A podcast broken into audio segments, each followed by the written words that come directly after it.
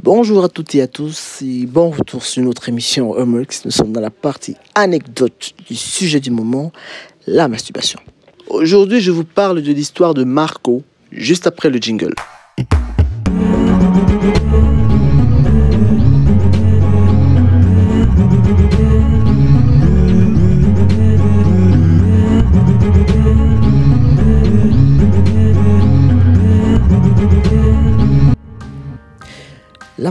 Entendu parler de la masturbation, c'était en classe du 5e. Je venais à peine d'y entrer. À la maison, il y avait un tout petit poste radio avec une émission qui passait, une émission spirituelle qui passait. Et le présentateur euh, avait fait toute une émission dessus, donc du coup, vous voyez le genre un peu. Et il avait décrit la masturbation comme étant le fait qu'un partenaire qu'un individu puisse se satisfaire de lui-même, genre vraiment tout seul et tout. Donc, il avait décrit comme le, fait qu'un partenaire réussisse à se satisfaire sexuellement tout seul. Bon, sur le coup, ça ne m'a pas trop paru bizarre et tout, j'ai pas trop vu le rapport, sauf qu'après, il y a eu un ensemble de témoignages, des gens qui participaient à l'émission et tout, qui appelaient pour témoigner et dire que ils sont dans la masturbation depuis 10 ans, ils y sont prisonniers depuis 8 ans, 9 ans, qui voulaient se séparer, qui voulaient arrêter le, bail, qui voulaient depuis 20 ans, il y en a qui, le faisaient depuis 30, 40 ans et tout. Du coup, je me suis dit, mais attends, c'est quoi ça? Genre, c'est quoi le bail? Bon, perso, c'était une expérience relativement chelou et bon et puis je suis passé je suis passé des sujets continués jusqu'à ce que je tombe pendant euh, un moment un moment de détente avec euh, un grand frère à moi pas de sang hein, genre un poteau et tout et tout que j'admire beaucoup d'ailleurs et avec qui j'ai très souvent eu à converser et tout donc du coup. Et là il m'avoue comme ça que voilà il se masturbe et là, ça titille ma curiosité. Ça me rappelle euh, tout ce que j'avais eu à voir sur le sujet et tout. Et là, je me suis, je me suis dit, ok, ok, attends. Ok, tu le fais, mais bon, voilà. C'est relativement normal quelque part en fait. Il dit, sauf que chez lui, c'est un peu chronique. Et là, je, je lui ai dit, raconte-moi ton histoire. Genre, vraiment, dis-moi. Et il m'explique que la première fois où c'était arrivé, il était aux toilettes il était en train de prendre une douche et tout et tout. Et là, il a décidé, il a constaté que pendant qu'il se lavait, il se douchait, il y avait une partie de son corps qu'il ne prenait pas suffisamment soin, d'après lui. Et il a décidé de la laver le jour, ce jour-là. Et là, le bail, c'est qu'il était déjà en érection. Donc, il a donc pris du savon et a décidé de se laver le, le sastiquer la manche.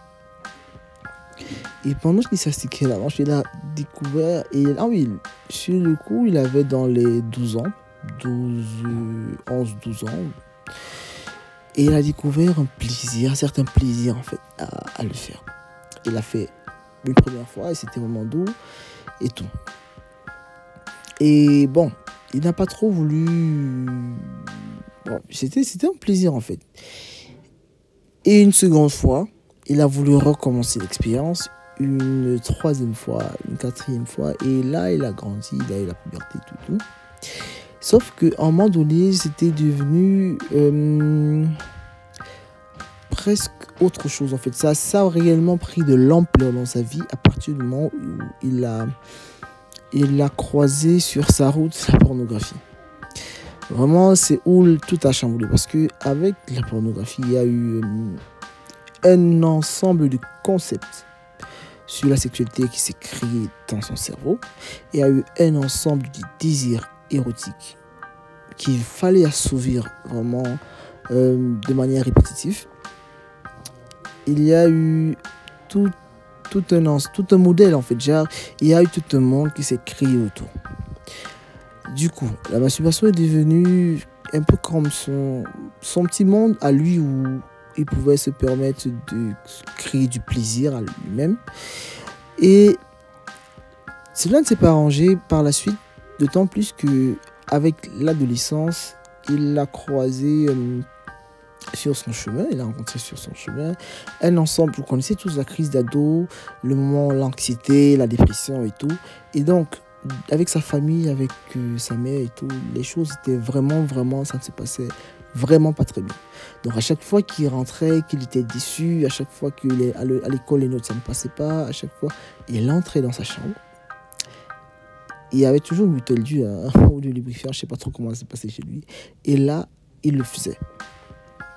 Encore, il le faisait, il le faisait, il le faisait. Et avec le porno, c'était sa, drogue en fait. Genre, en quelque sorte, sa drogue, ça lui, permettait de s'évacuer du monde euh, dans lequel il vivait, de se libérer de ses problèmes et surtout qu'après, il se sentait super bien. Le problème, c'est qu'avec le temps, ça a commencé à être chronique. Parce que ça a commencé à être répétitif. Au début, c'était répétitif de manière volontaire. Genre, il le voulait vraiment, genre, il voulait, donc du coup, il l'action, étant donné qu'il a il recherchait encore et encore du plaisir à l'intérieur. Sauf qu'à un moment donné, ça a commencé à être répétitif de manière involontaire. Et là, il est entré vraiment dans sa phase d'addiction.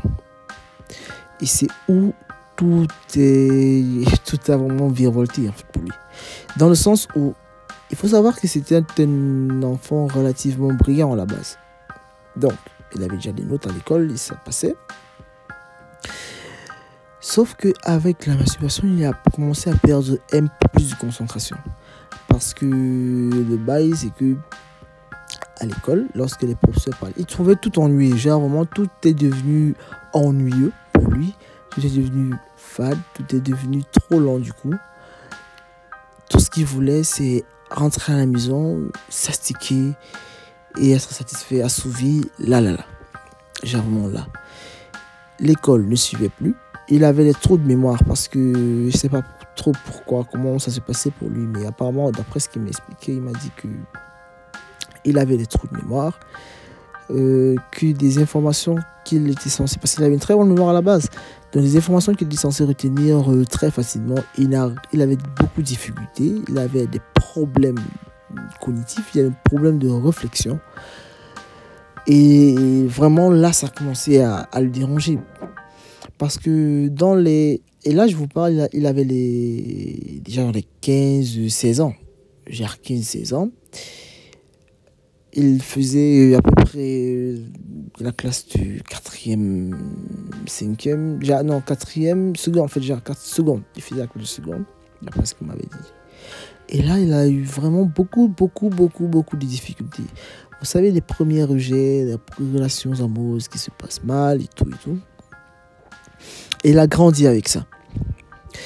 À un moment donné, il s'est mis au sport en se mettant au sport, il a pu arrêter. Je peux dire qu'il a mis une pause en fait. Il a réussi à mettre une pause parce que le sport le fatiguait suffisamment déjà pour qu'il rentre encore sa sticky et tout. Du coup, il s'est mis au sport et ça l'a permis de s'évader en fait. Sauf que avec euh, les études qui sont devenues, qui sont parce qu'il a, il a pris son baccalauréat, il allait à l'université et le sport ne l'a pas guéri Disons juste que s'il ça a juste euh, rallongé en fait le temps qui séparait euh, ces différentes phases, je ne pas appeler ça comme ça, ces différents moments où il le faisait. Donc, s'il le faisait deux fois par jour, avec le sport, il le faisait trois fois. S'il le faisait après une journée ou le lendemain avec le sport, ça a commencé à une fois par jour. Donc, il l'a fait et il a été un peu plus ouvert, un peu plus sociable. Il est entré à l'université. Avec des études, les choses ne, se sont pas vraiment arrangées. Il y avait la pression des études, il y avait la pression de sa famille, il y avait tout un tas d'éléments qu'il devait gérer en fait. Et qui dit pression, dit concentration, qui dit concentration, dit réflexion, qui dit réflexion, dit à un moment donné, on veut essayer de s'échanger des idées et il retombe et, et dans les mauvaises habitudes en fait. Sans compter que les réseaux sociaux ne l'aident pas vraiment parce que quelqu'un qui est addict pour quelqu'un qui est addict, la moindre publicité avec un rapport sexuel, avec ayant une, une attention sexuelle particulière, il y a une référence, voilà. Il y a une référence, ayant une référence sexuelle, le pousse en quelque sorte à vouloir se, chercher plus en fait, d'aller sur des sites porno, euh, essayer de voir euh, ce qui se passe, est-ce qu'il est toujours soumis. Et la partie la plus drôle, c'est quand il m'expliquait que, à un moment donné, il avait presque réussi à se départir de, cette vie-là, mais il se disait toujours, je suis plus fort que ça. Donc du coup, j'irai sur ce site porno, je vais regarder et rien ne va m'arriver. Et sauf que à chaque fois, il y allait, il s'astiquait, il éjaculait. Encore. Et encore. Et encore. Et encore. Jusqu'à ce que lui-même il comprenne que c'est pas euh, c'est pas vraiment la chose à faire. Et ça a commencé à être encore pire parce que vraiment lorsque lui pensait que la chose pouvait être encore pire, ça a commencé à être encore pire à partir du moment où vraiment socialement il s'est détruit. Il a commencé à se séparer des gens des gens qu'il appréciait, des gens qu'il qui aimait, des, des, des gens qui le soutenaient moralement. Il a commencé à se retirer dans son coin. Avec le confinement, c'était autre chose en fait. Il euh, s'est retiré dans son coin, il passait son temps sur sa machine, son téléphone, euh, vraiment à se masturber encore, encore et encore. Il le faisait vraiment, c'était... Oh, c'était vraiment euh, à se détruire en fait. Ce qui le fait regretter aujourd'hui, c'est que même sa vision des choses a changé. Même son mindset a été touché. Et pourtant, c'est un homme pour qui il n'a de fierté que pour sa manière de penser, pour sa résistance, sa capacité à relever les défis et tout. Mais là, même l'envie d'arriver au succès, il n'avait plus en fait. L'envie d'être le meilleur, de toujours bosser dur, il ne l'avait n'avait simplement plus. Genre, tout était parti, vidé, genre, vraiment, c'était parti complètement. D'un point de vue maintenant du partenaire, en ce qui concerne sa vie sentimentale, il avait presque pas de libido il avait presque plus de libido en fait pour les meufs. Il savait qu'il les aimait en fait. Il aimait les relations mais sexuelles. Il n'avait pas vraiment beaucoup de d'envie de, de, coucher avec, avec elle en fait. Il n'avait pas vraiment d'envie. Il, il n'avait pas vraiment d'envie. De, genre, il pouvait croiser une meuf, causer avec elle, la draguer, prendre son numéro. Vous connaissez, vous connaissez la routine quoi. Il l'invitait même au resto mais jamais dans sa tête, ça ne passait qu'il peut coucher avec et tout. Même s'il y pensait et qu'il y parvenait, il n'arrivait pas à se satisfaire du rapport sexuel qu'il avait avec euh, la femme, la copine en question ou la meuf, je sais pas trop. Même s'il donnait dans le rapport tout ce qu'il avait, même s'il essayait de se déchaîner, de déchaîner ses désirs et ses passions, il n'arrivait pas à assouvir le désir qu'il y avait en lui en fait. Il n'y avait que dans la masturbation qu'il réussissait à trouver l'apaisement. Et c'était vraiment, vraiment problématique Et là, en me regardant droit dans les yeux, il me dit, tu sais Xavier, c'est vraiment une malédiction en fait. J'aurais, j'ai tout fait, d'après ce qu'il me dit en fait, il a tout fait pour se débarrasser de ce fléau et ce n'était pas, c'était pas le plus évident. Parce que même si au départ, c'était sa source de réconfort, sur le long terme, elle n'a pas pu se contrôler, c'est devenu vraiment une source de, de malédiction, tu vois.